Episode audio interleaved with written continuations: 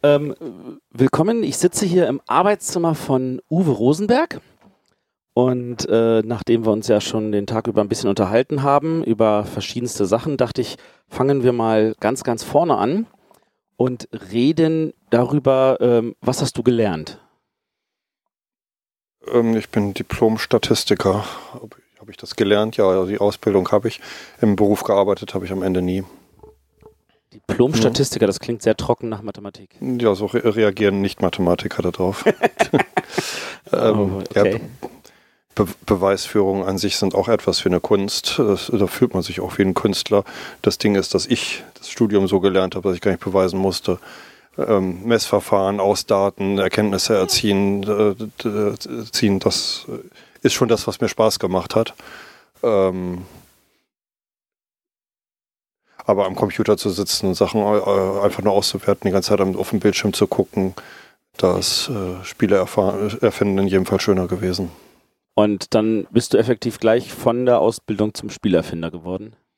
Ich war es schon. Also ich habe für die Abschlussprüfungen mir über zwei Jahre Zeit gelassen, für jede Prüfung wiederum. Also wenn ich eine Prüfung gemacht habe, habe ich erstmal wieder ein Spiel erfunden, dann habe ich wieder eine Prüfung gemacht, wieder ein Spiel erfunden. Und ich habe die Zeit auch wirklich genossen, weil ich sogar ge sehr gerne Prüfungen gemacht habe. Mir hat das richtig Spaß gemacht. Äh, und äh, wenn ich eine Prüfung hatte, habe ich äh, mich auf äh, Spielerfinden gefreut. Und wenn ich da wieder ein Spiel gemacht habe, hatte ich auch wieder Freude an einer Prüfung. Freude an einer Prüfung, das, das hört man ja auch selten.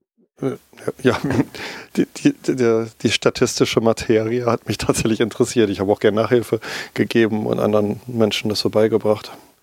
Ja, lieber als dass ich Sachen ausgewertet habe am Ende. Ähm, was gibt äh, sind diese Spiele, die du damals entwickelt hast, äh, ist davon irgendwas am Ende auch veröffentlicht worden? Oder sind das alles so, sage ich jetzt mal so? Nee, es war meine Kartenspielphase und die äh, veröffentlichten Kartenspiele waren weitgehend sogar die ersten. Also wenn ich am Ende vielleicht äh, 50 Kartenspiele gemacht habe, die man hätte veröffentlichen können, dann war Bonanza das zweite. Bonanza das, das erste zweite. Ist mit Klunker sogar auch erschienen. Äh, äh, erschienen. Also ich war am Anfang ziemlich gut und da habe ich viel, viel experimentiert, was da alles nichts so ge geworden ist. Das ist richtig. Wann war deine erste, deine erste Spielveröffentlichung?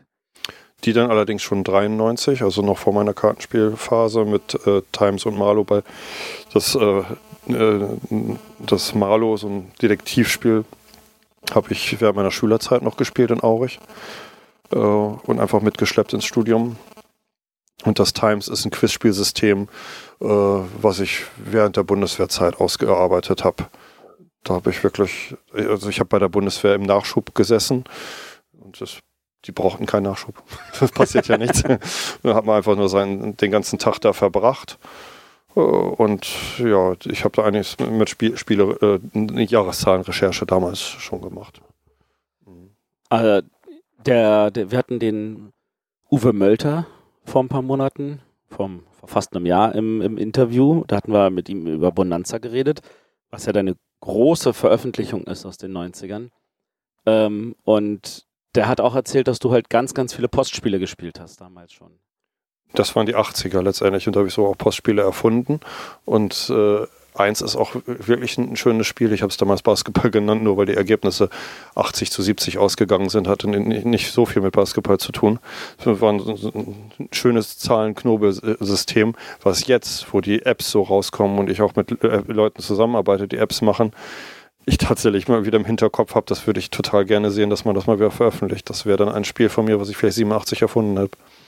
Oh, nice. Also wenn man dafür jetzt ja. auch einen Verlag findet, oder? Ja, es ist sogar so die Postspielszene, hinter der hatte ich einen Ruf. Also die haben sich also Scherze mit mir erlaubt, wie äh, der Uwe, der, da war sogar das, äh, ähm, die, die, die Pampers waren sogar ein Karo-Papier. Alle meine Postspiele waren immer so diese Mäuschenspiele kennst, kennst du ja, ja, ja. Mäusekästchen. So, so, ähnliche Spiele hatte ich dann da auch erfunden und da hatte ich meinen mein Ruf dann erstmal weg. Das waren die 80er, das stimmt. Und dann kam Bonanza und. Ja, ja Bonanza habe ich 95 erfunden. Ne? Da, da, hatte ich dann ja auch schon zwei Veröffentlichungen, aber davor war es so, dass Magic ein erfolgreiches Kartenspiel in Amerika geworden ist. Und ich ein, ein Gespräch mit jemandem hatte, der die Szene gut kannte, dem Peter Germann, äh, der mir erzählt hat, dass der Verlag sich freut, dass sie jetzt so gnadenlos viel Geld verdienen, aber sie glauben, dass der Erfolg wird nicht lange anhalten. Das ist ein Spiel, was drei Jahre gut läuft, aber mit dem vielen Geld, da wollen sie doch schon mal anschieben für die Zeit danach, dass sie weitere Kartenspiele machen. Da hatte ich mir dann gedacht, ähm, ja, dann richtest du dich schon mal darauf ein. Dann warten wir nur ab, bis Magic ja nicht mehr läuft und dann werden die meine Kartenspiele sich bestimmt gerne angucken. äh, ja, das ist lustig. Ne? Dann, äh, gute Kartenspiele waren da, die, die äh, Wizard of the Coast nie gesehen hat. weil die auch gar keinen Bedarf hatten, weil sie sich ewig um Magic weiterkümmern durften. Ja, aber der damalige exklusive Distributor für Magic war halt Amigo. Damals schon. Damals, ja, 95 doch. Hm. Gut, das, das, ist mir jetzt schon gar nicht mehr so klar. Ähm, aber der Originalverlag in Amerika, der hat sich darauf eingestellt, dass Magic irgendwann nicht mehr läuft. Das war schon, schon das, die Grundmotivation. Das war die Grundmotivation. Hm. Ähm, das ist ja eigentlich deswegen total spannend, weil ähm, ich kenne, also ich, mit Bonanza bist du natürlich auch bei meinem Feld jetzt aufgetaucht als ein Name, aber vor allem deswegen, weil du nach äh, Wolfgang Kramer der zweite Autor warst, der gesagt hat, ich mache das hauptberuflich. Oh Mann, auch da weißt du wieder mehr als ich. Tatsächlich werde ich immer wieder gefragt, wie viele Profis es gibt. Da hat die Satz dann irgendwann mal gesagt, sie ist auf 23 gekommen, als sie mal gezählt hat. Und da habe ich mir gedacht, Deutsche oder weltweit oder so, habe ich das nämlich auch schon wieder vergessen gehabt. Ich vergesse diese statistischen Informationen. Ähm, ja, damals äh, habe ich gesagt, was ist denn überhaupt hauptberuflich? Denn Dirk Henn hat ja quasi auch nichts anderes gemacht. Der hat ja. äh, studiert oder auch nicht. Auf jeden Fall hat er Spiele gemacht. Und ich habe in den 90er Jahren auch studiert oder auch nicht. Gut, ab äh, 98 habe ich nichts anderes mehr gemacht, außer nicht erfolgreich Spiele zu erfinden. Da war ich dann nicht erfolgreich, ein hauptberuflicher Spielererfinder, bis ich dann 95, äh, 2005, 2005 mit Agricola angefangen habe. Da hatte ich dann immer mal ein Prototyp gearbeitet, von dem ich gute Rückmeldungen bekommen habe.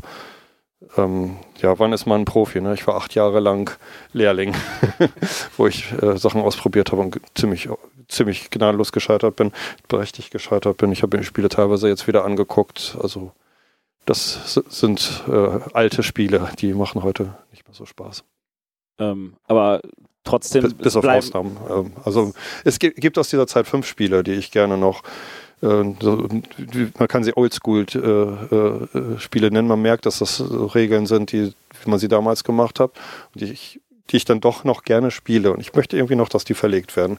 Ich hoffe, dass das in den nächsten. Dann wird es so ein paar kleine Uwe-Spiele geben. Ach, das, das ist.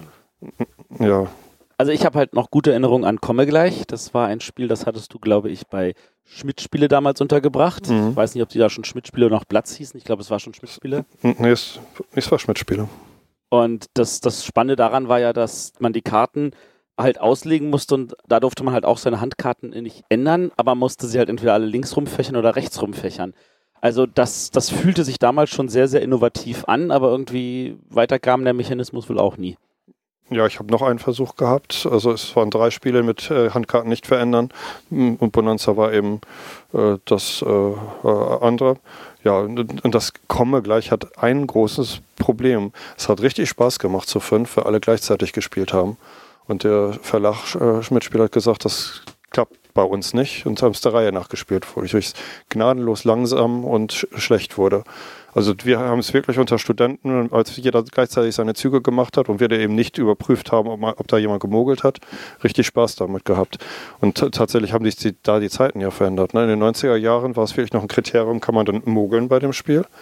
und äh, dann auch weitgehend das ausgeschlossen, wenn es nicht ist, äh, ist immer wieder passiert. Aber es kam so die Zeit um 2005, wo man schon mal sagt, ja, also okay, man kann mogeln, aber es wird keiner machen, das spricht jetzt nicht gegen das Spiel. Das, das, eigentlich könnte man kommen gleich mal wieder verlegen.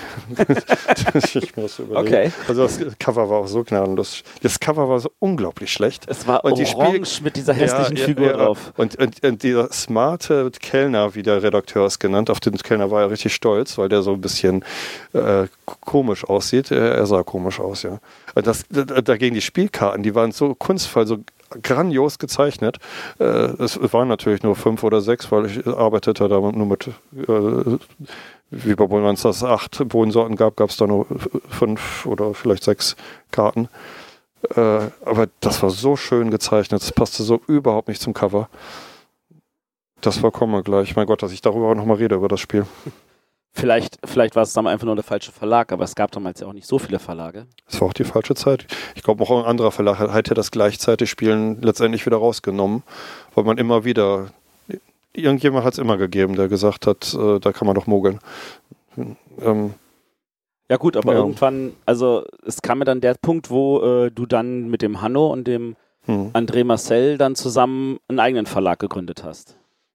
Ja, den wir Marcel und ich dann äh, äh ziemlich schnell erstmal alleine in, in, in die Gänge gebracht haben, äh, weil Hanno nach Seattle gegangen ist, um bei Wizards of the Coast zu arbeiten. Er war dann ja auch tatsächlich lange Zeit, als Local Games dann schon war, äh, Übersetzer für, äh, für Magic vom Englischen ins Deutsche. Ja.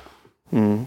Zusammen mit dem Stefan Volkhüser. Ja, und als er dann wieder richtig in Deutschland war, ähm, da, da hat er den Verlag dann auch äh, alleine weitergeführt. Also wir waren auch ganz froh um die Arbeitsteilung. Das war damals schon so, Marcel und ich. Genau. Also wir hatten den Marcel auch vor ein paar Folgen im Interview der hat sich ja aus der Brettspielszene komplett zurückgezogen. Das könntest du dir wahrscheinlich nie vorstellen, oder? Nee, weil ich nicht so einen Bruder habe. Es ist ja so, dass der Bruder von ihm äh, in der Computerspielbranche war und er einfach dahinterhergezogen ist und da er auch super erfolgreich war. Da hat er ja auch deutschlandweit richtig große Preise gewonnen. Ja. Ähm, ja, er hat für die Brettspielszene tolle, tolle Ideen gehabt und in der Computerspielerwelt hat er auch Sachen gemacht, die man vielleicht nur macht, wenn man vom Brettspiel her kommt. Also für unsere Hörer, die sich jetzt fragen, warum die Antworten so, ein, äh, so, so langsam kommen. Wir haben hier nämlich den jüngsten Sohn von dem Uwe, der läuft hier rum und spielt Ball und ähm, amüsiert uns dabei gleich. Aber also lasst euch darüber nicht verwirren. Nicht, nicht mehr als wir verwirrt, so meinst du? Nee, nicht verwirrt. Wir, wir gehen jetzt mal nicht geradlinig vor, sondern wir springen mal ein bisschen hin und her. Und wir sagen jetzt also, du hast halt geholfen mit der Verlagsgründung, also du warst halt Mitverlagsgründer von, von Lookout Games. Ja. Und äh, das war ja nicht die einzige Verlagsgründung, wo du jetzt involviert bist. Nee, also ja, Hall Games, Feuerland, jetzt die Edition Spielwiese noch. Ja, ich, ich habe da immer wieder geholfen, Projekte ins Leben zu, damit man auch Spiele umsetzen kann, dass da eine Verlagsstruktur drumherum ist. Ähm, die andere Möglichkeit ist, man hat Menschen, die ein Spiel machen wollen, man könnte sie in einen bestehenden Verlag integrieren. Aber gut, die haben ja eine Struktur. Das, macht man ja nicht einfach einen neuen Reaktionsplatz, nur weil jemand gerne ein Spiel verlegen will. Da gründet man eher schon mal einen neuen Verlag. Genau. Das mache ich gerne und würde es auch jederzeit wieder machen. Am Ende entscheidend sind die Spiele. Es gibt ein Spiel, es gibt Leute, die es gern verlegen wollen, es gibt eine Berechtigung, dieses Spiel zu machen. Und wenn diese Menschen nun mal nicht in einem Verlag drin sind, dann ist es oft einfacher, neuen dafür zu gründen. Verstehe. Also interessant finde ich das halt bei Hall Games, weil ähm, Agricola gilt ja als ähm, so, eine, so eine Trilogie. Also da ist Agricola, da ist dann Le Havre und das dritte ist dann die Felder von Loyang, aber das ist halt nicht mehr bei Lookout erschienen, sondern halt bei Hall Games. Mhm. Ja, Hanno wollte es nicht gerne verlegen und da tatsächlich, da haben wir uns dann überlegt, für das Spiel den neuen Verlag zu gründen, wie ich gerade gesagt habe. Ähm, Hätte Hanno es verlegt, hätten wir das, das wohl nicht ge äh, gemacht, aber es gab auch da eine Vorgeschichte. Ne? Also bei Agricola war es so, dass es da Rezensionen gegeben hat und äh, ein Rezendent, der das Spiel sehr gut fand, hat ganz massiv die Spielregel angegriffen. Und äh, so, dass wir ins Gespräch gekommen sind. Und äh, der, das war Ralf Brun und der hat für Le Havre dann angeboten. Also wenn du magst, ich habe ja so ein bisschen so eine Philosophie, wie man Spielregeln schreibt, dann gucke ich mir mal für Le Havre, das Nachfolgespiel von Agricola, die Regeln an, ob ich dir da helfen kann. Und das war grandios, der hat sich die Regeln angeguckt, hat die komplett umstrukturiert und äh, also wenn ich heute auch einigermaßen in der Lage bin, Spielregeln zu schreiben, dann habe ich das Ralf zu verdanken. Ist, der ist grandios. Ja, und dann kam, kam das mit Lu Yang und äh, da waren wir ja quasi schon in einer Zusammenarbeit. Das ging eben darum, ob wir das Lu Yang jetzt auch mit den Regeln zu, zusammen machen, genauso wie bei Le Havre. Aber ja, Hanno wollte das lieber nicht machen. Und dann haben Ralf und ich das halt direkt gemacht. Ja, und dann ist die Frage, warum ich bei Heugames nicht weitergemacht habe, nicht wahr? ja, das wäre jetzt die Frage, die sich anschließen ja, würde, genau. Ist, die, die, nächste, das ist, die Antwort ist so einfach, wie man sich vorstellen kann. Äh, Ralf und ich äh, mögen exakt die gleiche Tätigkeit beim Sp Spiele machen. Und äh, wir brauchen natürlich auch jemanden, der äh, den Verlag führt äh, und das Kaufmännische macht. Wir mögen halt Spiele fertig machen, aber sie, sie dann auf dem Markt vernünftig einführen. Äh, ja, dafür sind meine Partner. Ähm, ja, dadurch muss meine Arbeit, musste damals meine Arbeit ergänzt werden, denn damals habe ich die redaktionelle Arbeit ja noch gemacht. Gut, das mache ich jetzt äh, wieder auch nicht mehr, weil ich jetzt im gerade vier Kinder habe und äh, mich aufs Spielerfinden konzentrieren will. Aber so war das damals. Das war der Grund, dass wir deck deckungsgleich die gleiche Arbeit machen wollten für Spiele. Und äh, Feuerland, das ist ja dann schon wieder nochmal eine andere Geschichte, oder? Ja, eine ganz andere. Die hatte ihren Ursprung auf Mallorca. Das war das erste Klickenabend. Äh, die Spieleszene trifft sich da und badet und nebenbei spielt sie auch ein bisschen. Ähm, und da äh, hat, war Helge Ostertag dabei und hat äh, Terra Mystica gezeigt. Und ähm, beim Spielen schon war mir klar, dass ich es machen würde, wenn Helge Lust hätte, es mit mir zu machen. Und zu dem Zeitpunkt habe ich nur, an Lookout Games gedacht, was es Feuerland ja gar nicht gab. Ich äh, wollte zu Helge fahren, um äh, mit ihm das Spiel dann gründlicher anzugucken, aber Helge war gerade dabei umzuziehen. Ich hatte noch ein alter Auricher Zeit einen Freund in Frankfurt, das war der Frank Herrn. Und den habe ich gefragt, ob er für ein Wochenende erstmal als Gastgeber Lust hat, äh, uns zu empfangen und einmal dabei zu sein, wie das ist, so einen Prototyp sich anzugucken und zu verändern.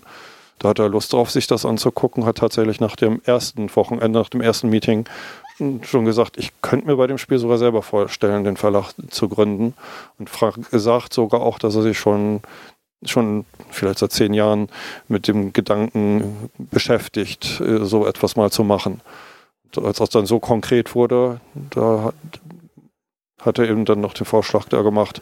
Und da Helge und er sich sehr gut ver verstanden haben, äh, ja, war das ein super Team was, was wir dann noch um Jens ergänzt hatten, weil das, wenn Helges Spielen Schwäche hatte in der Anfangszeit, dann waren das, dass die Völker ziemlich straight zu spielen waren. Es war klar, was sie können, wie man sie spielen muss. Und äh, Jens Drögemöller hat zu dem Zeitpunkt Zepter von Savandor gemacht und äh, da gab es auch verschiedene Wege, das Spiel zu, zu, zu spielen. Also der, der, mochte gerne auch sich äh, so, so, ungleiche Szenarien vorstellen. Also beim Zepter ist es auch so, dass jeder auf einer unterschiedlichen Skala erstmal einen Startvorteil bekommt. Also so die, den ungleichen Start, den mochte, mag er sehr gerne. Und jetzt war ideal, um die Völker zu verbessern. So ist aus den so ist es dann am Ende ein Autorenpaar geworden mit den beiden. Und von, ich war dann der Redakteur von, von Terra Mystica. Also von mir sind noch so ein ganz paar Regeln drin. Ähm, also waren, waren wir ein festes Team für dieses Spiel erstmal. Mhm. Ja, und dann, dann kam Spielwiese. Wie ist das entstanden? Ähm, Spielwiese hatte seinen Ursprung, dass ich offen, äh, es gibt ein, ein, Treffen der Ludotheken in Deutschland und äh, Michael ist Kaffeebesitzer und da ist er quasi auch eine Ludothek, dass er Spiele hat, die er dem Publikum anbietet. Ähm, und äh, da, äh, ja, da sind wir so, ich, ich habe auch referiert darüber, wie man Verlag gründet. Und Michael hatte zu dem Zeitpunkt Erfahrungen gemacht, dass er selber Spiele aus Amerika gesichtet hat, die gut waren, hat er den großen Verlagen gute Tipps gegeben. Hat er sich irgendwann auch gedacht, eigentlich hätte ich es auch selber machen können, äh, wenn ich doch schon wusste, dass es so gut ankommt, das Spiel. Äh, frühzeitig wusste. Ne? Und ähm, ja, da den Gedanken tatsächlich genau wie Frank Herren auch schon lange in sich trug war die Konkretisierung unseres Gesprächs, dass wir doch zusammen da was machen können. Äh, äh, ja, ja, äh, ist er darauf eingegangen. Ähm, hier ist der große Unterschied, dass am Anfang kein Spiel stand, sondern eine Struktur. Mit der Sophia Wagner, die einen ganzen Haufen guter Prototypen äh, erfunden hat, haben wir gedacht, dass wir mit ihr als Autorin äh, der, und wird noch dem Rolf als Redakteur, als festes Team die Spiele so nach und nach umsetzen. Und äh, ähm, ja, das, das ist dann ja jetzt auch in dem Noria gemündet, was jetzt gerade erschienen ist von, von der Sophia. Ja, wie das ist, wenn man zu Hause aufnimmt, dann klingelt auch schon mal das Telefon. Das, das stört auch nicht. das darf es ruhig. Das geht wieder vorbei, ne? Genau, das geht wieder vorbei. Geht das wieder vorbei? Ja. Ja, ja jetzt habe ich ja. den Eiko nämlich auf dem Arm, genau. Genau, der kleine mhm. Eiko. Ähm, da, du hast jetzt, also ich meine, wir merken jetzt, also wenn wir schon eine neuere Betrachtung, weil wir reden hier über Spiele wie Agricola, wir reden über Spiele wie Le Havre, über Loyang, wir reden über Spiele wie Noria. Das sind ja alles Spiele, die, ich sag jetzt mal, für einen gewissen äh, Kennerbereich sprechen oder auch gar Expertenbereich. Ich meine, Agricola hat ja Sonderpreis komplexes Spiel bekommen. Und äh, in der Zusammenhang, also du hast ja aber auch doch viele Spiele gemacht, die nicht wirklich so komplex sind. Ähm, also ich habe vorhin halt mal erwähnt, äh, Männer und Frauen, das ist ja eine Art Partyspiel. Mhm. Ähm, da, das, da wundert man sich ja, wenn dann, dann Uwe Rosenberg draufsteht heutzutage, oder? Da steht ein statistisches äh, Verfahren dahinter, wie die Punkte da berechnet werden. Ein Verfahren, was an sich Spielreiz auslöst. Und wir haben es die ganze Zeit auch getestet mit allen möglichen Themen, die nichts mit Männern und Frauen zu tun haben. Es war am Ende der Kosmos Verlag, der gesagt hat, wir konzentrieren uns auf das Thema, was am meisten Sexappeal hat. Und äh, das war damals auch die Sendung, die Zeit, wo es so Fernsehsendungen dazu kam, typisch äh, Mann, typisch Frau und, und sowas. Äh, das war einfach Zeitgeist. Und äh, wir haben auch gedacht, dass wir gar nicht so viele Themen dafür finden, die gut mit dem Spiel spielbar sind. Äh, das waren oft die, die, die beliebtesten Filme und, und super ganz banale Sachen, die richtig Spaß gemacht haben mit dem, mit dem Auswertungssystem, was in dem Spiel drin steckt.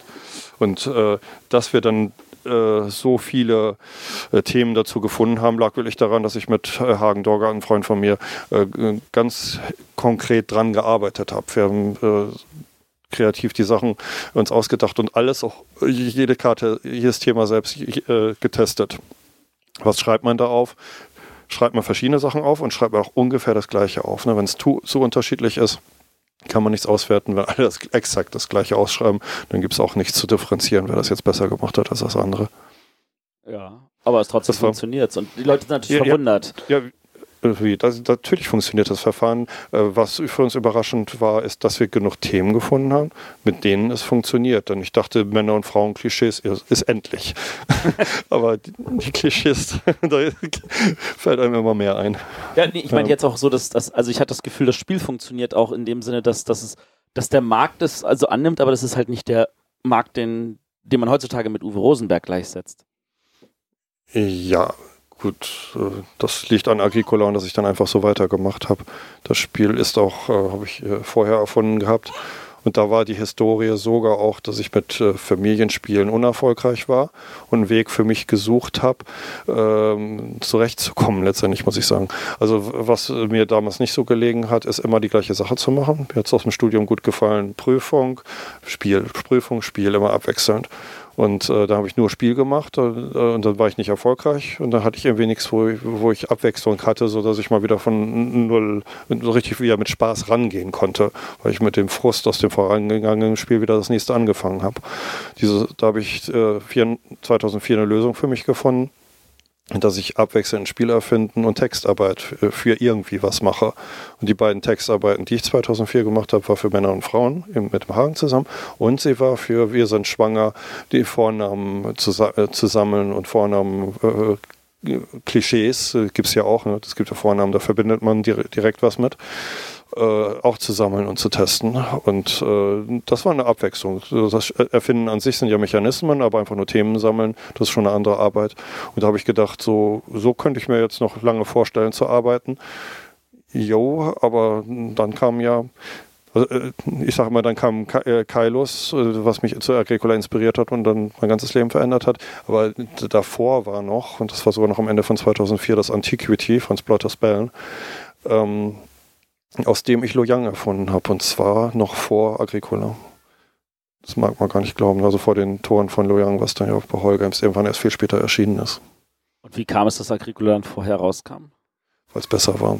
Also es, es, es, hat, Agricola hat eindeutig Loyang dominiert. Es war, war offensichtlich. Es war eben irgendwann die Frage, bringen wir Loyang auch? Und gut, wenn man Lu Yang mit anderen Spielen von anderen Autoren aus der, der Zeit vergleicht, dann hatte es schon seine Berechtigung. Ähm, ich denke auch, dass viele Spiele von Agri äh, Agricola dominiert worden wären damals. Äh, bloß das wäre dann ein anderer Verlag, anderer Autor. Da hat man sich nicht irgendwie gefragt, führt das jetzt zur Konsequenz, dass wir es nicht verlegen. Ähm, ja, für Hanno hat das zu dieser Konsequenz geführt damals. Ähm, und äh, nach der Veröffentlichung ist ja nun nicht auf breiter Ebene jubelnd äh, angenommen worden. Es hat seine Fangruppe bekommen, das Spiel. Ähm, überhaupt muss man sagen, ich habe da von diesen größeren Brettspielen zwei Grundtypen gehabt. Einmal das typische Aufbauspiel. Ich baue mir was auf, ein Gebäude bringt mir neue Funktionen, darauf kann ich wieder weiter aufbauen. Dann habe ich aber auch in Spielen richtige Wirtschaftskomponenten reingebracht. Hier mit dem Geld bezahle ich das und dafür mache ich das. Der Preis verändert sich und so. Und das waren dann mit Bonanza, also Bonanza als Brettspiel, äh, Loyang und Mercator, die drei Brettspiele, die auch, die äh, alle ungefähr, sie haben, sie haben ihre Leute gefunden und sie sind nicht groß erfolgreich gewesen, sie sind keine großen Flops gewesen. Alle, sind drei, alle drei Wirtschaftsspiele hatte ich auf einer Ebene, die alle, die komplett unter der Ebene der Aufbauspiele war, äh, Ora Labora, La Havre, Agricola. Ähm, ja. Also ich gehöre zu der Fraktion, die Mercator am liebsten mag von diesem Trio. Ähm, hm. Aber äh, das ist, es, es fühlte sich auch nicht also an. Äh, ist, das, ist das ein Problem, wenn man aufgrund von Agricola gesagt wird, das ist ein Rosenberg und das ist kein Rosenberg, dass man da so in eine Ecke gedrängt wird? Es mag vielleicht äh, irgendwann zum Problem für mich werden, weil ich im Moment noch weiter forsche. Ich habe erstmal die Agricola-Anhäufungsmechanismen hinterfragt, wie kann man sie variieren. Ich habe hab da verschiedene Spiele zu gemacht. Ich habe jetzt gerade meine Puzzlespiele mit Patchwork and äh, Cottage Garden, Indian Summer, wo ich noch äh, weiter rumprobieren bin, was man macht. Also ich habe da im Moment noch Leidenschaft in diesen Wegen.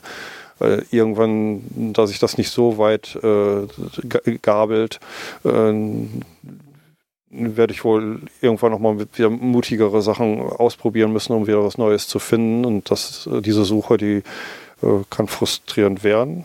Äh, also ich bin darauf vorbereitet, dass das Spiele erfinden für mich vielleicht in zwei Jahren ein bisschen schwieriger wird, wenn meine Spiele der alten Struktur dann äh, nicht mehr so angenommen werden. Das ist möglich, damit rechne ich jederzeit.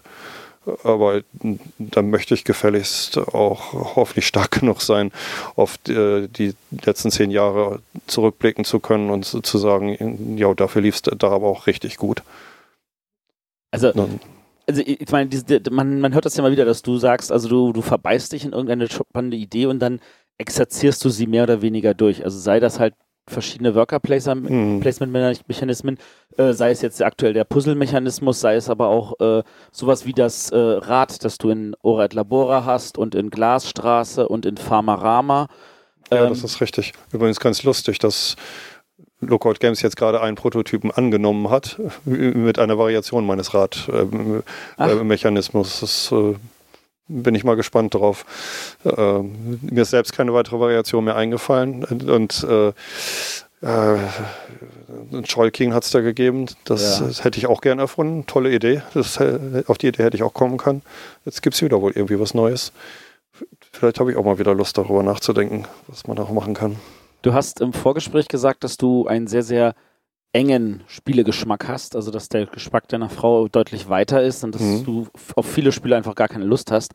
Ähm, nenn mal so, so ein paar Highlights der letzten Jahre, wo du sagst, das hätte ich jetzt noch gerne erfunden, weil so Zollkin, das kann ich sehr gut nachvollziehen, mhm. auch wenn natürlich es nur Platz zwei in dem Jahrgang belegen durfte hinter Terra Mystica, aber das habe ich jetzt schon gar nicht mehr so in Erinnerung. Ach doch, ja, du hast recht, ich erinnere mich doch.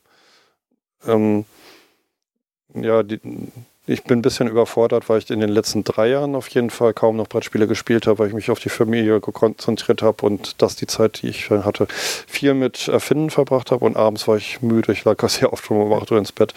Also ich habe die, äh, die drei, inzwischen vier Kinder dann doch nicht so einfach weggesteckt. Gut, dann ähm, der, ja, aber die Frage kann man eigentlich beantworten. Also St. Petersburg ist noch ein bisschen älter, das, äh, das finde ich fantastisch. Oh, es gibt da schon dann, dann, lass mich die Frage mal anders formulieren.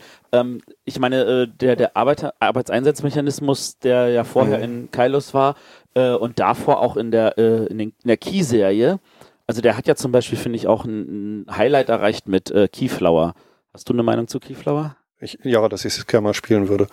Ich, oh. ich glaube, wenn ich mal nach Berlin komme, dann werde ich darum bitten, dass du mir die Spiele mal beibringst, die, die, die, die ich ausgelassen habe. Äh, ich muss es mir mal angucken, sagst du, ne? Das ist, das ist ein Arbeitereinsatzspiel, wo ich sage, das muss der Uwe eigentlich gespielt haben. Ja, alles klar. Ähm, ich habe es auf meiner Liste jetzt. Ich, ich fülle die Liste so langsam mal wieder. Ich, ich, es ist nur, also es ist schon zwischenzeitlich so, dass Leute sagen, Uwe, das musst du dir angucken und du kannst auch gern vorbeikommen, dann erkläre ich es dir. Und äh, selbst dafür fehlt mir, fehlte mir die Kraft, aber ich möchte die Zeit mir nehmen und äh, ähm, ja, also The Gallerist weiß ich wohl, das ist auf Platz 1 bei mir gewesen, wenn ich das angucken, gucken oh, das wollte. spannender und, Einsatzmechanismus. Äh, äh, ja, ja ähm, ich müsste mal wieder äh, bis, äh, also ich habe so viele Leute, die für mich mitdenken, wenn sie ein Spiel spielen, dass sie dann denken, äh, okay, erstmal könnte Uwe gefallen und dann sich das auch merken, dass das nächste Mal, wenn wir uns sehen, dass sie mir das dann auch sagen. Und jetzt müsste ich mal wieder im Kopf die Liste anschalten, dass ich das auch wirklich sammle und nach und nach mal alles kennenlerne. Das Schöne ist, ich muss irgendwie nicht filtern. Das machen viele Leute für mich, wie du auch jetzt. filtern, filtern ja. ist tatsächlich ein, ein wichtiges hm. Element, das äh, immer wichtiger auch wird. Ähm, wie, wie, ich meine, du hast jetzt auch vier Tage Essen hinter dir. Ähm, wie kannst du die Zeit dort dann genießen? Weil ich meine, du wirst ja wahrscheinlich auch durchgehen und sagen, okay, hier sind ganz, ganz viele Spiele, aber das meiste wird dann anscheinend ja auch an dir vorbeigehen. Ja, die Spiele nehme ich gar nicht wahr. Das ist das, womit die anderen sich beschäftigen. Äh, ähm, ich äh, nehme nehm die Menschen wahr. Ich versuche ihnen das zu geben, was ihnen was bedeutet, nämlich einen Menschen zu treffen, den sie gerne mal getroffen haben wollen. Dieser Situation möchte ich gerne gerecht werden, dass es äh, auch schön für sie irgendwie ist. Äh, dann möchte ich für Journalisten da sein, dass äh, man im Gespräch eben nicht nur einfach so über die Spiele, erzähl mal was zu deiner Neuheit, sondern dass man auch mal so ein bisschen über Spiele redet und über die Szene. Das war, glaube ich, auf dieser Messe jetzt gerade herausragend für mich. Ich glaube, so viele Gespräche, journalistische Gespräche wie auf dieser Messe habe ich noch nicht geführt. Und das waren auch viele Themen, über die wir da geredet haben, wo wir so ein bisschen in die Randthemen reingekommen sind. Äh, das, das habe ich tatsächlich genossen. Ähm, ja, es wäre traumhaft, wenn man so nach und nach vielleicht auch Formate dann bildet, wo man über Spiele redet und äh, Spiele gegeneinander abgrenzt, dass ein Mechanismus den anderen dominiert und dass man wirklich Sachen herausarbeitet im Gespräch. Das kann man sehr schön, wenn man sich Zeit lässt und auch zwischendurch ein bisschen nachdenkt. Das Nachdenken fällt ja ein bisschen flach, wenn man die ganze Zeit in einem Mikro redet. Und äh, ja, bei Spielen, wo man sich dann schon mal ein bisschen Gedanken macht, gemacht hat, da kann ich mir auch vorstellen, dass man während eines Interviews einen Gedanken herausarbeiten kann. Und äh, also ansatzweise sowas hatte ich hier auf der Messe schon. Wäre traumhaft, wenn sich das noch weiterentwickelt. Also, also diese Gespräche, erzähl mal was zu deinem neuen Spiel. Das ist das, was ich dann ein bisschen eher normal finde, dann, ne? das nicht so reizvoll ist. Das verstehe ich sehr gut. Ähm, was mir aufgefallen ist während unserer Gespräche heute ist, ähm, dass das Thema dir einem Spiel sehr, sehr, sehr wichtig ist. Ähm, viel wichtiger, als es wahrscheinlich den meisten Spielern deiner Spiele bewusst sein könnte. Weil ich meine, du, du bist jemand, du hast jetzt Mathematik, Statistik äh, studiert. Du äh, gehst viele Sachen von der Mechanik und von den ganzen äh, mathematischen Grundlagen aus. Du kannst das irgendwie gefühlt auch alles durchrechnen, scheinbar, was du da machst. Aber trotzdem äh, zelebrierst du da, dass, dass, dieses, dass diese Mechanik und das Thema irgendwie vereint funktionieren?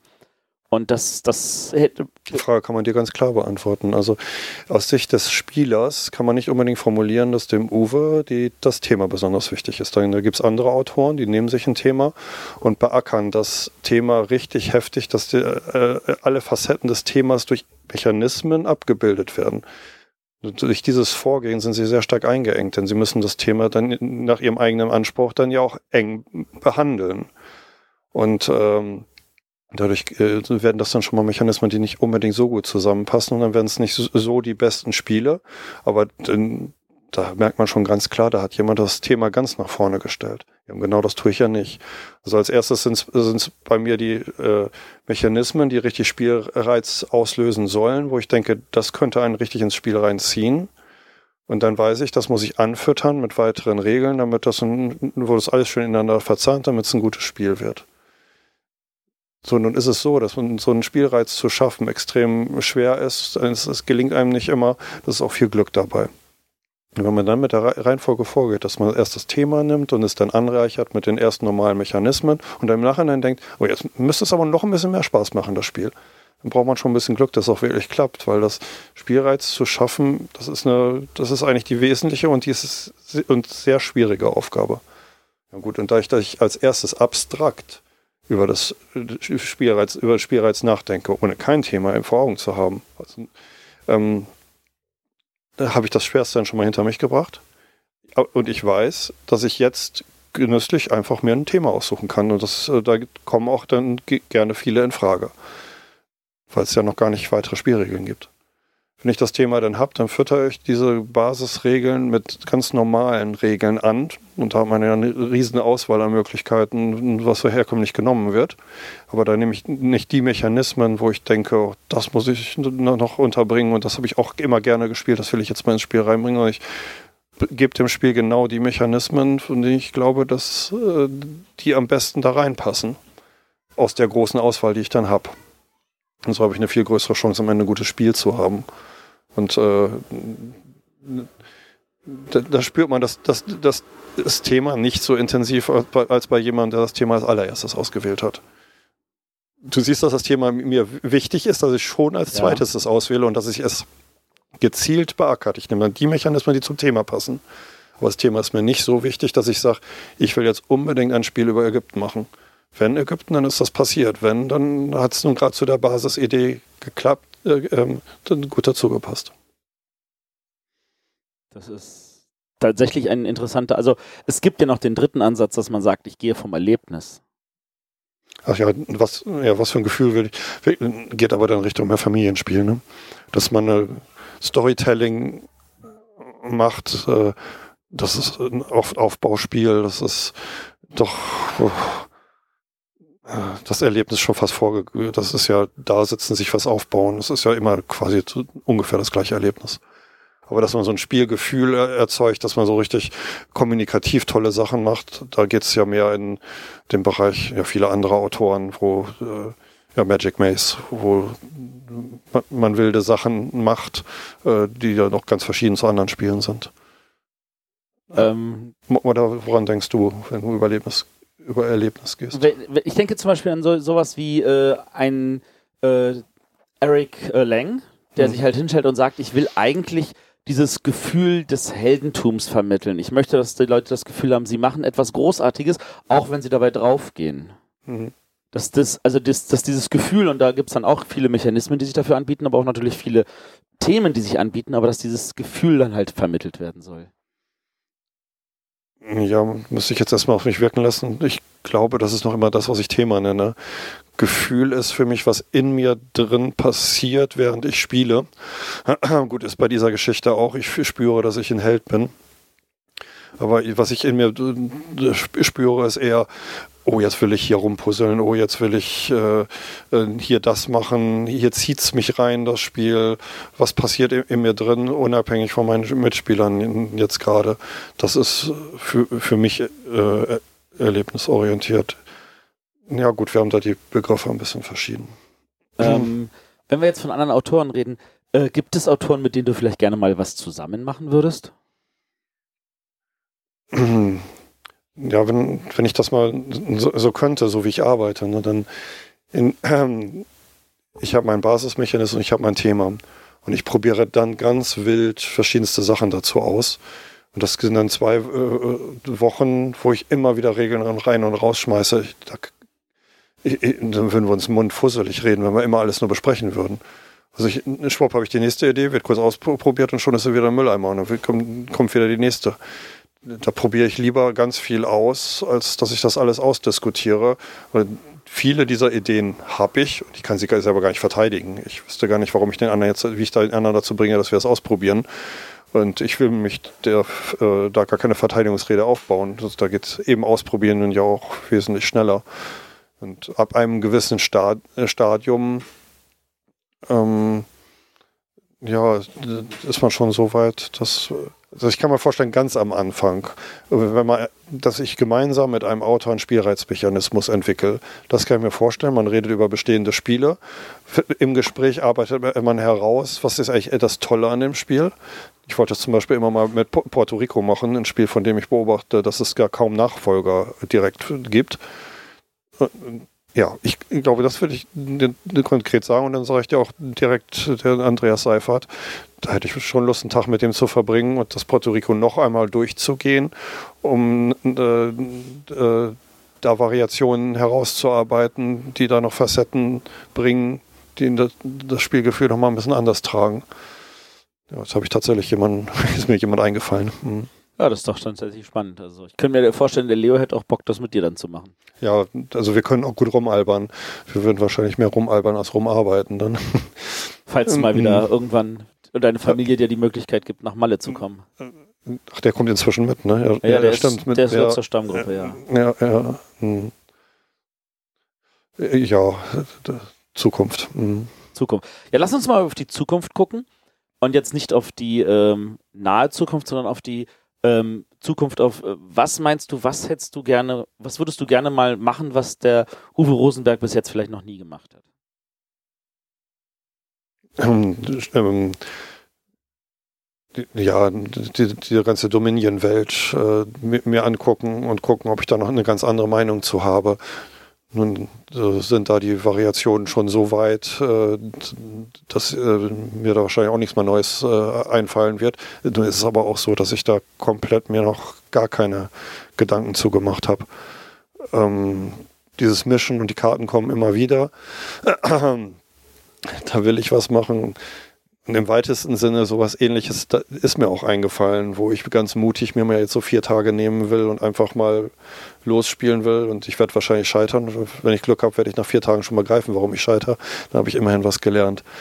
Äh, ja, ja, ich, ich habe eine kleine Dominion-Variante, die ich ausprobieren will. Aber dadurch, dass ich auch kaum Spiele mitgekriegt habe der letzten Jahre, sagt mir bestimmt irgendjemand, das gibt's schon. ja, also Aber es ist auch egal, mir geht es ja auch ums Lernen. Also ich habe Bock, das auszuprobieren. Das ist mir auch äh, gar nicht so wichtig, ob das wirklich ein Spiel wird. Ja, also Deckbau ist tatsächlich sehr viel variiert worden in den letzten sieben Jahren. Mhm. Ähm, aber also diesen Ansatz, diesen, äh, wie sagt man so schön bei Edison, ich habe zwar 10.000 Versuche gebraucht, wie ich die Glühbirne finde, aber ich, ich kenne jetzt 10.000 Möglichkeiten, wie es nicht geht. Hm. Also das ist, das ist hier, das ist so ein spielerisches Erkunden, könnte man das sagen? Das ist bei ähm, den Worker Placement Spielen wie auch mit den Puzzle-Spielen, äh, die ich jetzt beide ein bisschen exzessiver gemacht habe, so dass ich am Anfang sehr oft gescheitert bin und irgendwann, als ich das Schema so ein bisschen begriffen habe, ähm, ja auch äh, äh mehr Sachen machen konnte, die dann auch funktioniert haben. Und es hat halt komischerweise noch nie so gut geklappt wie Puzzeln. Das ist ein halbes Jahr her, dass ich dem Julian Steindorf am Telefon noch gesagt habe, dass das, es, es ist einfach extrem schwer, so ein Spiel so, zu erfinden, weil es nur einen kleinen Korridor gibt, in dem es funktioniert. Ähm, wenn man äh, zu wenig Anspruch reingibt, dann puzzelt man vor sich und hat keinen Spielreiz. Und wenn man es äh, zu eng macht, dann hat man kein Puzzlegefühl mehr. Und ähm, Jetzt habe ich so ein bisschen verstanden, wie man die Spiele erfindet. Jetzt bin ich echt gespannt, wie viel ich da noch hinkriege. Also, äh, also ein, ein Spiel pro Monat habe ich in letzter Zeit gehabt, was dann tatsächlich das funktioniert hat. Also das Scheitern ist bei mir oft so, ich glaube, wenn ich Ellenson wäre, dann hätte ich erstmal tausendmal die, die Glühbirne nicht erfunden und dann hätte ich hinterher noch tausend, tausend Glühbirnen äh, hinterher geschoben, weil ich irgendwann begriffen hätte, wie man sie machen kann spannend. Das klingt danach, ja. als hätten wir da noch nicht das Ende der Fahnenstange erreicht von dem, was möglich ist. Ja, ich auch nicht. Äh, also während, während der Messe alleine ist mir durch ein Interview eine Idee zu einem weiteren gekommen. Es sind zwei weitere Puzzlespiele jetzt in meinem Kopf und eins durch die Messe, ähm, die, die ich jetzt noch angehen will. Und wer weiß, vielleicht habe ich es inzwischen wirklich begriffen, wie man die Spiele macht und beide werden wieder was. Äh, weiß, ich, weiß ich natürlich auch erst, wenn ich es ausprobiere. Wie viele, wie viele Ideen bleiben in deinem Kopf? Ich meine, ich kenne das von mir, dass ich Sachen aufschreiben muss, weil ich sie sonst vergesse. Äh, notierst du dir die Sachen dann irgendwo oder sagst du, ich kann die tatsächlich noch halbwegs alle abrufen? Ja, ich notiere sie mir nicht, äh, weil ich mir irgendwann verbiete, neue Ideen zu entwickeln. Dadurch werden es dann auch nicht zu viele. Aber du sagst das zu einem genau richtigen Zeitpunkt, weil die ganzen Puzzle-Ideen, die kommen jetzt einfach und das, dass ich sie mir verbiete, funktioniert gerade nicht. ähm, Ja, ich habe äh, Szenarien zu größeren Spielen. Also ich habe auch tatsächlich ein Ägypten-Spiel schon mal an, erfunden. Da bin ich jetzt auch darauf angewiesen, in dem Papierstapel den Zettel wiederzufinden, wo ich dann schon mal rumgeskribbelt habe. Ich habe es tatsächlich nicht mehr im Kopf, was ich mir da damals im Konkreten überlegt habe.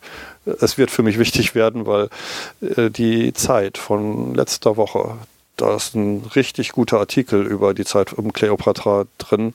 Der, also sollte man sich angucken, wenn man sowas liest, da denkt man sofort, das braucht man für ein Spiel, was da drin steht. Ähm, Formel, kannst du dir vorstellen, auch mal ein Legacy-Spiel zu machen? Also ich weiß, hm. dass das als Pandemic Legacy Season 1 vor zwei Jahren rauskam, dass also Rado ausführlich erklärt hat, wie er sich ein Agricola Legacy vorstellen könnte. Hm. Wäre das etwas für dich? Ähm, ich weiß, dass es Leute gibt, die total Bock auf sowas haben. Und ich denke, dass so nach und nach Leute sich meiner Spiele annehmen und daraus Legacy-Spiele machen. Ähm, also zwei Spiele von meinen erfolgreicheren Spielen, die sind jetzt in der Hand von Autoren, die daraus Legacy machen wollen. Das ist nicht in meiner Hand, weil ich da bei mir die Aufgabe für meinen Familienstand dann zu groß ist. Das Lustige ist, wenn du dir über, äh, wenn du drüber nachdenkst, von meinen erfolgreichen Spielen, weil welchem du dir am wenigsten ein Legacy vorstellen kannst, das wird gerade gemacht. Wir haben von, von Männern und Frauen geredet. das ist doch nicht ein erfolgreiches Spiel von mir. Aber gut, nein, Männer und Frauen Legacy. Ja gut, das jetzt ist jetzt oder meintest ja. du Bonhansa? Auch, was du alles zu erfolgreichen Spielen von mir machst, Mann, Mann. Ja, ja erfolgreich, also. also ja, du solltest es gar nicht raten, das wissen nee, die Leute. ja, raten. Nee, nee, was, was das da können passiert. die Leute in den Kommentaren machen. Ja, genau, die können mutmaßen, welches das wohl ist, aber ich glaube, sie kriegen es hin. Ich glaube ich auch.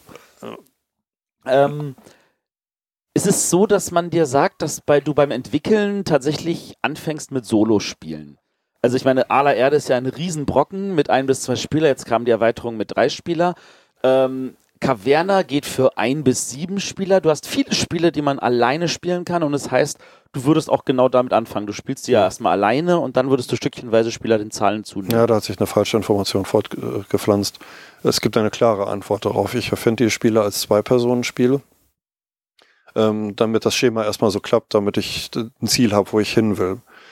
Und dann ist es ja oft so, dass ich Gebäude baue und äh, dass die ineinander greifen sollen. Und wenn ich das zwei Spielern erstmal so weit stehen habe, erfinde ich mir das Solospiel und im Solospiel die Gebäude zu erfinden. Weil es dann so ist, dass ich ein Gebäude spüre, für dieses Gebäude direkt nächstes erfinde, es direkt ins Spiel reingebe und somit äh, die Verzahnung der Gebäude auch hinkriege damit ich mich auf ein Szenario konzentrieren kann. Wenn ich zwei Spieler da gleichzeitig spiele, dann ist das mit der Konzentration schon ein bisschen schwieriger. Ich nutze das Solo-Spiel, um das Spiel zu entwickeln.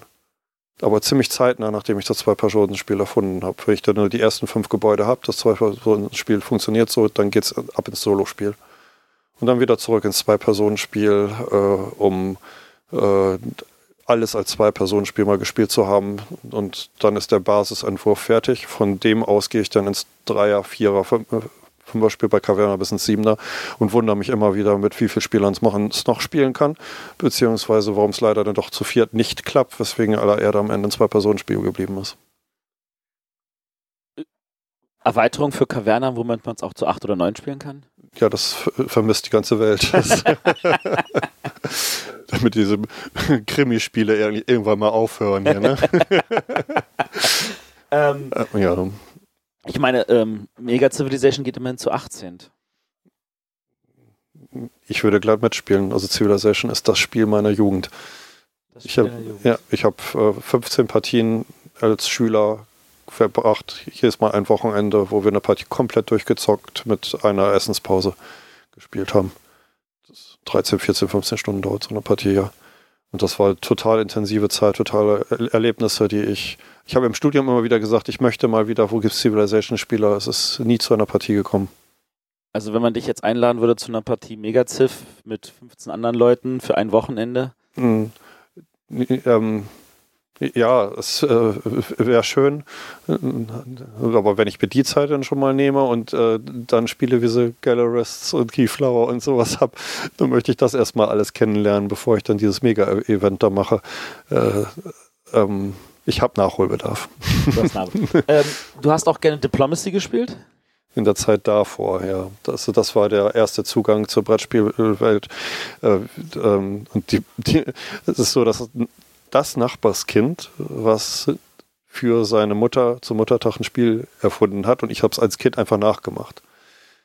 Ansgar heißt der. Ansgar ist 84 nach Amerika geflogen und am Flughafen in Bremen hat er eine komische Zeitschrift gefunden, die er sich für den Flug, äh, für den Flug mitgenommen hat. Es war ausgerechnet die Spielbox, die über Diplomacy geschrieben hat. Ist aus Amerika wiedergekommen, hat äh, das Spiel sich gekauft und äh, jo, dann haben wir die Häuser besetzt. Denn wir brauchten mehrere Häuser, um Diplom wir brauchten Häuser, um Diplomacy zu spielen, weil wir wirklich in die Räume gegangen sind, um die Verhandlungen zu führen. Und was ich heute noch vor Augen habe, ist, wie von einem die, die Eltern umgezogen sind und von dem leerstehenden Haus, äh, dass wir uns das zur Verfügung stand, wie wir dann so Endzeitstimmung da Diplomacy in dem Haus da gespielt haben. Die, wie heute habe ich es noch vor Augen. Nee, die, auch die Diplomacy-Zeit war eine sehr intensive. Äh, ähm, ja, das, da, davor, noch vor Civilization war das. Also ich meine, damit haben wir eigentlich zwei interessante Grundlagen, weil Diplomacy, das lebt ja von seinen Verhandlungen, so wie du sie dann später, sage ich jetzt mal, in komprimierter Form in Bonanza drin hast, hm. wo jetzt nur noch der Solo-Modus für fehlt. Schon mal eine hm. Idee gehabt für einen Solo-Modus für Bonanza? Ich, nee, es gibt, ich habe hab im Bonanza ein Buch äh, veröffentlicht und da sind zu den verschiedenen Spielen äh, zehn Solo-Varianten insgesamt, also zu verschiedenen Möglichkeiten. Nicht überwältigend, aber es, es, es funktioniert. Ähm, ja, äh, den, äh, die Querverbindung würde ich nicht ziehen. Die, Zeit vor Diplomacy, die, da gab es ja auch noch Spiele und äh, der äh, gröbst, einer der größten Anfänge für Spieleerfinden war bei mir Racco, was ich zeitnah nach der Veröffentlichung äh, entdecken durfte, weil meine Eltern es gekauft haben. Racco haben wir sehr viel gespielt, da konnte man Karten nicht umstecken und ähm, das Interessante ist, dass ich das Spiel weitgehend vergessen habe, Bonanza erfunden habe aber die Pädagogik eigentlich auch sagt, dass es so Ideen gibt, die man in sich aufsaugt, die hat man im Unterbewusstsein, die kommen aus einem wieder heraus, äh, ohne dass man es merkt. Also eigentlich ist es recht wahrscheinlich, dass wenn ich Brakon nicht so viel gespielt hätte, dass ich auf die Idee, dass man Karten nicht umstecken kann, mit geringerer Wahrscheinlichkeit gekommen wäre. Was war dein allererstes eigenes Spiel? Also, dass du, dass du dir als Kind oder in welchem Alter auch immer dann mal gewünscht hast oder gekauft hast? Ähm, ja, also auf jeden Fall habe ich als Vierjähriger schon Schach gelernt. Äh, ähm, aber habe ich selbst ein Schach besessen? Ich glaube, darum ging es dann gar nicht so. Äh, das weiß ich jetzt nicht. Also ein Kojak hatte ich, nee, aber das habe ich erst, äh, nee, das habe ich erst später da in der Hand gehabt. Also das, das weiß ich jetzt alles gar nicht.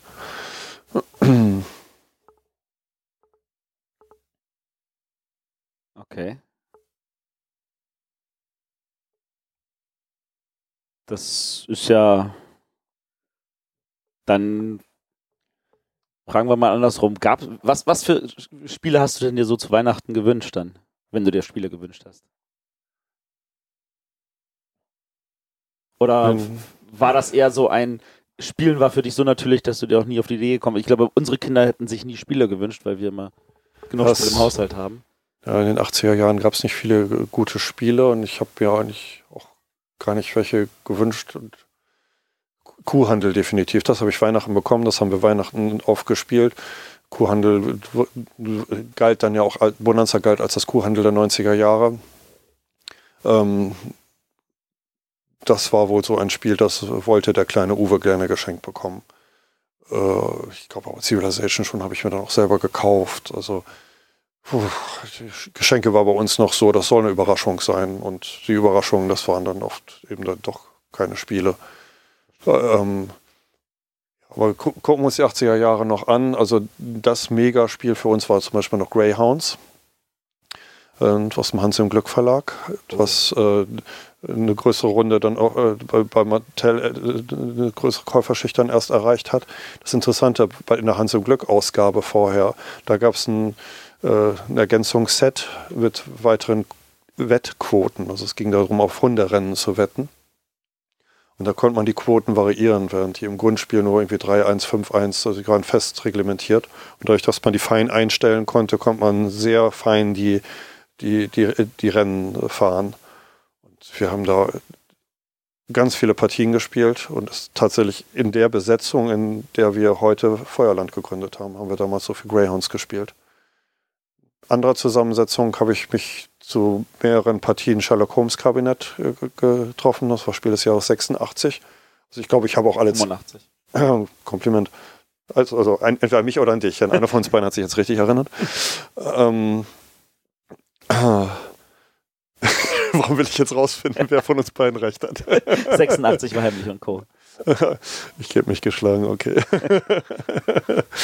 ähm, ja, äh, das ist das war so intensiv, man fühlte, das war, ja, es war Rollenspiel anders eigentlich. Ne? Ja. Ähm, ähm, das waren die wichtigsten Spiele vor Civilization für mich dann. Also, ich finde es spannend, dass du Sherlock Holmes nennst, weil das ja eine Art Storytelling-Spiel war, wie es jetzt wieder gerade mo hm. total modern ist, mit diesen ganzen Escape-Spielen, mit den ganzen, ähm, mit Time-Stories und den ganzen Legacy-Spielen. Und da denkte man dann, dann, vielleicht hast du dann ja auch wirklich Lust, irgendwann mal so ein storylastiges Spiel mal zu machen. Ja, Storytelling ist äh, im Brettspielbereich ja so belegt, dass man äh, Wikinger, also Wikinger-Facette hier, hier, das und das alles reinbringt in das Spiel, aber nicht unbedingt eine Geschichte erzählt. Äh, Storytelling bedeutet im Brettspielbereich aber auch, dass man redet. Also irgendwie ist im Moment gerade der Begriff doppelt belegt. Also Spiele, bei denen man viel redet, werde ich, glaube ich, nicht erfinden, weil es so viele Leute schon so gut können. Ich, ich, ich spiele diese Spiele selber so, so gerne und das, oft ist das ja so, dass die dann irgendwas Geheimnisvolles haben. Das möchte ich lieber entdecken, als dass ich es mir selber ausdenke. Also gut, du, du, machst ja mit in den Krimispielen was. Ich kann mir nicht vorstellen, dass ich mal versuche, für dich so ein Krimispiel äh, mit zu erfinden. Auf der anderen Seite denke ich schon drüber nach, wie, wie, wie man mal ein Tatort-Drehbuch schreiben könnte und was, was für Besonderheit man dabei bringen könnte. Jo, wenn ich heute wüsste, worüber ich in den nächsten Monaten nachdenke. ja gut, ähm, auf, auf, der anderen Seite sagst du halt, du hast einen Output von einem Spiel pro Woche. Davon werden ja nicht 50 Stück im Jahr veröffentlicht. Ja, bei den Puzzlespielen jetzt äh, äh, also pro Monat war es auch, wenn dann habe ich mich versprochen. Äh, ähm, ja, die Puzzlespiele. Also bei Agricola, da habe ich zwei Jahre gebraucht, in den zwei Jahren nichts anderes erfunden als das eine Spiel. Und äh, Caverne hat lange gedauert. Äh, Ora Labora auch. Und selbst aus Agricola zwei Personen spielt, habe ich echt drei Monate am Stück dran gearbeitet, fast jeden Tag Partien gespielt. Ähm, ja, diese Intensität, dafür wird es wieder Zeit. Dann äh, dadurch entsteht ja auch die Qualität, die das dann am Ende ausmacht.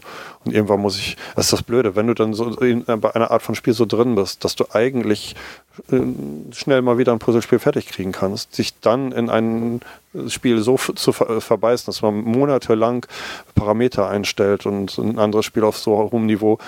Irgendwann hat man da auch mal so ein bisschen Hänger und wenn man sich denkt, ah, ich, ich habe da auch eine Idee zum Puzzlespiel, das könnte ich so schnell vorantreiben und schwupp ist man wieder aus dem Projekt raus. Darf man aber nicht. Wenn man so in einem eng verzahnten äh, Parameterspiel ist, dann muss man dabei bleiben, damit man das, was man im Kopf hat, nicht vergisst man neue Spielerkenntnisse nicht falsch interpretiert und das, das Spiel verschlimmbessert. Man muss wirklich am Ball bleiben und es zu Ende bringen dann erstmal. Ja. Wird schwer, wenn man da gerade eine andere Linie hat, mit der man schnell zum Erfolg kommt. Äh, so rein von der Psyche her. Das nehme ich, da nehme ich die Zukunft jetzt auch mal wieder vorweg. Ich habe ja in den letzten Monaten gar nicht versucht, sowas zu erfinden. So was Komplexes. Tut es dir dann weh, wenn man ein Fest für Odin vorstellt, indem man zeigt, guck mal, das ist eine Erdbeere zerquetscht von der Schachtel? Äh, jetzt hast du mich wirklich mal sprachlos gemacht. Jetzt muss ich mir erstmal eine Erdbeere. Was meinst du jetzt mit einer Erdbeere? naja, als also, letztes Jahr ein Fest für Odin rauskam, mhm. ja, wo ja auch sehr viel Arbeit drinsteckt, das hat sich ja auch verschoben mehrmals, Ähm, das wurde dann halt gezeigt, so hier 3,4 Kilo Schachtel und hier ist eine Erdbeere, Wampf. Und das war dann eine Rezension. Oh, ja, ja war ein Spaß, war ein YouTube-Gag. Äh, äh, natürlich tut es mir nicht weh. Da, dann, also die Erdbeere hat dann das Spiel kaputt gemacht. Das hätte, mich, hätte mir wehgetan, ja, okay. ähm, ja, lustig. Was, sollte das eine Aussage haben, dieses was Video, es, oder? Es sollte in erster Linie äh, Videoaussage sein, dass, das, dass die Schachtel schwer ist, denke ich. Ja. Okay, jetzt, heute Abend versuche ich mit einem Bonanza eine Erdbeere kaputt zu kriegen. Ja. Bin mal gespannt, was du mich noch überraschen kannst. In der Tat beobachtest du ja die, die Spieleszene. Ich habe ja, ich habe ja manche Verlagsverkäufe noch nicht mal mitbekommen, die dieses Jahr stattgefunden haben. So war ich hier in meiner kleinen Welt.